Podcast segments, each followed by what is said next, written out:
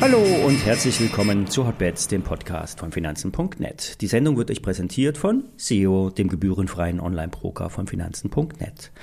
Alle nachfolgenden Informationen stellen keine Aufforderung zum Kauf oder Verkauf der betreffenden Werte dar. Bei den besprochenen Wertpapieren handelt es sich um sehr volatile Anlagemöglichkeiten mit hohem Risiko. Dies ist keine Anlageberatung und ihr handelt auf eigenes Risiko.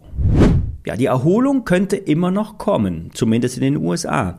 Denn es gibt derzeit keinen großen Druck nach unten. Ich habe gestern die Gewinne aus den Trades der Woche mitgenommen. Das betrifft vor allen Dingen die Shorts. Natürlich gibt es auch eine realistische, realistische Chance, dass wir gleich nach unten durchbrechen. Eine Erholung könnte aber zu neuen Short-Chancen führen. Kommen wir zu den Aktien. Fresenius Medical Care ist mit rund 50% Kursverlust der Spitzenreiter in der DAX-Negativstatistik. Der Dialysekonzern leidet unter einem ständigen Führungswechsel. Im letzten Akt ging es um die Ausrichtung im Konzern. Die Chefin ging am Montag und die neue Chefin folgte zugleich. Sie kommt aus dem eigenen Haus, war bisher CFO und wird erst einmal alles in Personalunion managen. Positiv zu werten ist, die neue Chefin ist am Kapitalmarkt anerkannt. Sie wird geschätzt und könnte die Probleme aus Sicht des Kapitalmarktes angehen. Hedgefonds sollen angeblich sogar schon die Aufspaltung gefordert haben.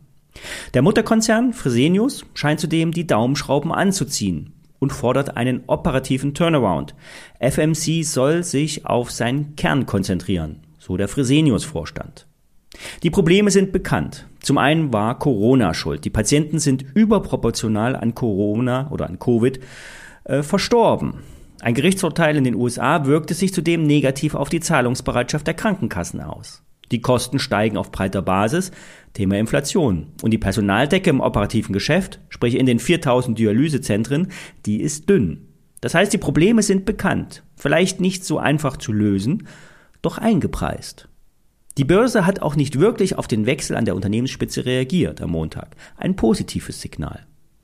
Der steile Abwärtstrend im Kurs wurde verlassen und ein gewisser Boden hat sich nun bei 26 Euro ausgebildet. Der Börsenwert in Höhe von ungefähr 9 Milliarden Euro wird mit einem Umsatz ähm, von ungefähr 19 Milliarden Euro untermauert. Es gibt eine Dividende, 1,10 Euro, das sind knapp 4,5 Prozent. Auszahlungstag ist Mitte Mai. Fresenius Medical Care ist kein schneller Trade, aber vielleicht ein Swing Trade für ein paar Wochen oder Monate. Ich werde die Aktie ähm, auf meine Watchlist setzen und die Tage eine erste Tranche eröffnen. Ein Wert, den wir schon mal vor langer Zeit besprochen haben, ist der Tiefenbohrspezialist Daltrup und Söhne. Neben Erderkundungsbohrung für Endlagerstätten für Atommüll könnte das Thema Geothermie eine wichtige Rolle spielen. Auch Tiefenwasser für die Trinkwasseraufbereitung könnte für die heißen Sommer ein Zukunftsmarkt sein. Auf dem Eigenkapitalforum der Deutschen Börse hat sich der Bohrdienstleister auf ein vom Bundesministerium für Wirtschaft und Klimaschutz veröffentlichtes Eckpunktepapier bezogen. Konkret geht es um die Erdwärmekampagne. Bis 2030 sollen mindestens 100 zusätzliche geothermische Projekte entwickelt werden.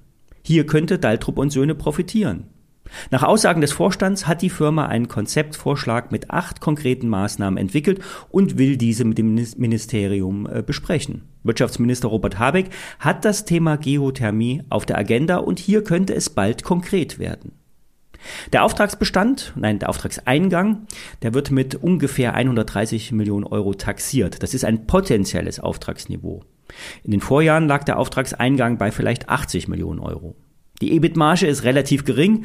Aus dem Umsatz von 40 Millionen Euro könnten 2 Millionen hängen bleiben. Börsengeflüster erwartet durch geringere Abschreibung auf das Bohrequipment einen höheren Wert. So soll der Vorstand auch von einem EBIT-Effekt von zusätzlichen 1,7 Millionen Euro gesprochen haben.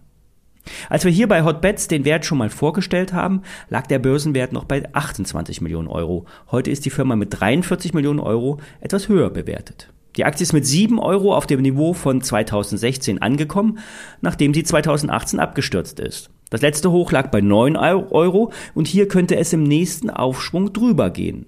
Wenn ihr ordert, dann nur limitiert, achtet auf die Stückzahl, die der Spezialist ins Orderbuch stellt. Daltrup könnte neben Wind und Solar ein Profiteur der sogenannten Energiewende werden.